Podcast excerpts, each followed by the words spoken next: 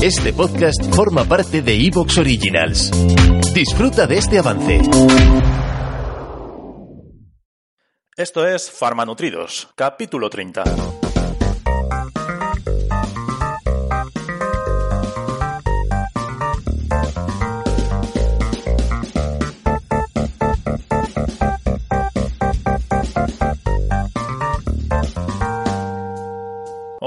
Muy buenas y bienvenidos a Farmanutridos, el podcast de salud, el podcast de farmacia, de nutrición que llevamos a cabo entre Alejandro Mayoral Gamazo, farmacéutico del de, eh, barco de Ávila, bioquímico también y estudiante de nutrición, y yo mismo, que soy Diego Martínez Guinea, que tengo una farmacia en IBI, aunque soy de ELA, y que estamos aquí para traeros la mejor información que podamos sobre todas las dudas que podáis tener en función de salud.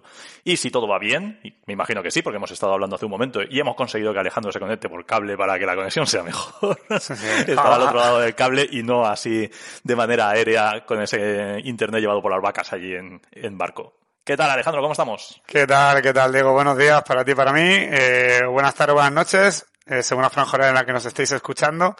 Sí, he avanzado al siglo XIX y me pongo conectado por cable a internet. Eh, yo no es lo mejor, porque es verdad que wifi muchas veces, bueno, no, bueno, visteis en el directo, ¿no? Yo creo que fue Instagram que dijo este tío es muy feo, le pixelamos la cara.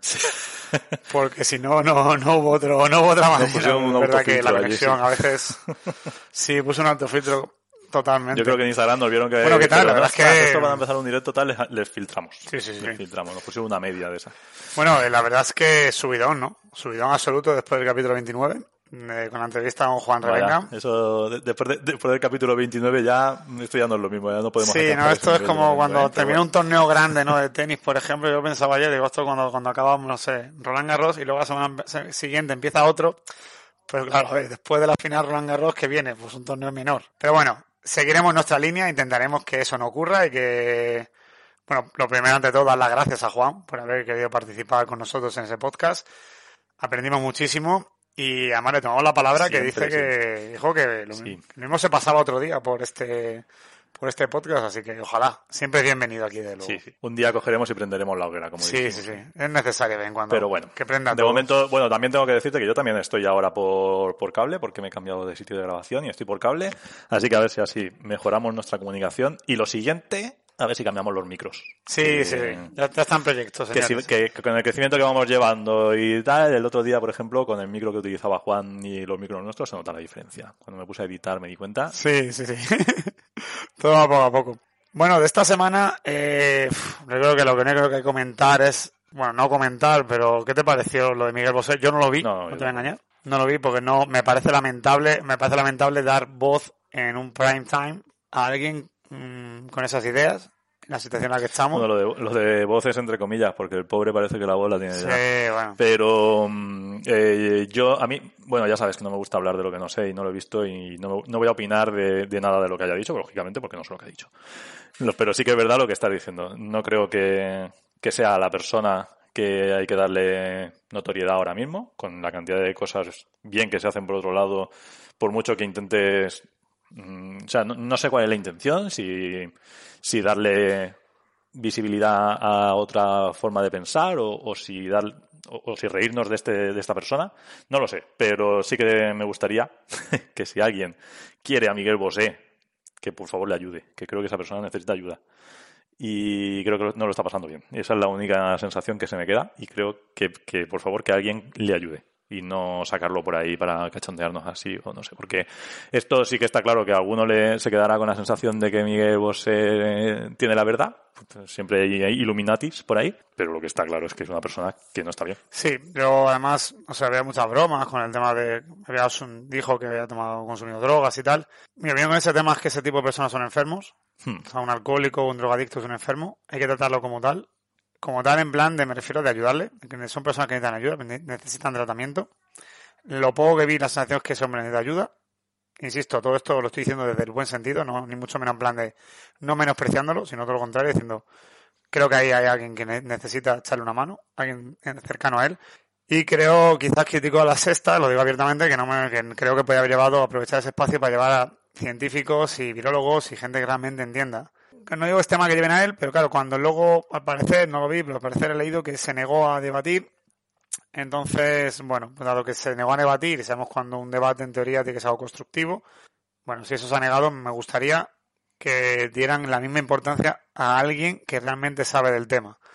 Porque si no, eso puede ser peligroso, como ha dicho Diego, eso puede, digamos, influenciar de manera negativa a mucha gente, esos Illuminatis, y entonces mal vamos, vamos muy mal. Sí, esto es como cuando a veces hablamos, es tan buena la fruta de postre, es, es, lo mejor.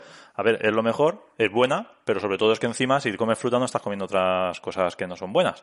Pues esto es lo mismo. O sea, tú le estás dando voz a una persona que está diciendo cosas que no son buenas para la sociedad y no solamente que estés dándole voz a alguien que está diciendo cosas malas, sino que le estás quitando la voz a alguien que podría aportar. Por lo tanto, eh, es doblemente malo. Eh, desde mi punto de vista. Ya te digo, sin escuchar más ni nada, solamente basándome En, el concepto, ¿vale? Sin más. Lo bueno, lo bueno que tiene la tele de hoy es que consumes lo que quieres. No era como antaño, cuando éramos, cuando éramos pequeños había la 1 y la 2, ¿te acuerdas? Unos rombos. Sí, era la televisión, la carta. Y si no, te metes en eh, internet y ves Marbella vais. Claro, entonces, bueno, pues si no quieres ver, no lo veo.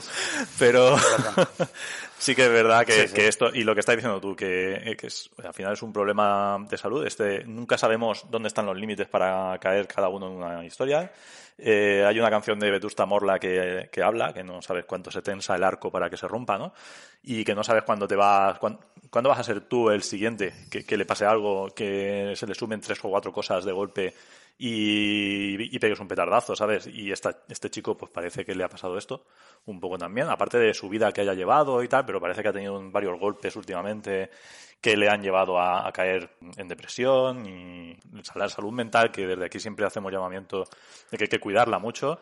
Es complicada. Estos son temas que, que, podemos ir tratando en su momento, pero yo, por ejemplo, hablando de mi semana, ¿sabes? Eh, yo he pasado una semana con mucha ansiedad, con muchísima ansiedad, durmiendo mal por la noche y no, no me importa visibilizar esas cosas. Aquí no somos nadie perfecto y todos tenemos nuestras cosillas. Yo desde hace mucho tiempo intento solucionar o intento ir manteniéndome a raya la ansiedad y tal con tratamiento psicológico y, no me importa decirlo porque no considero que por ir al psicólogo te pase nada.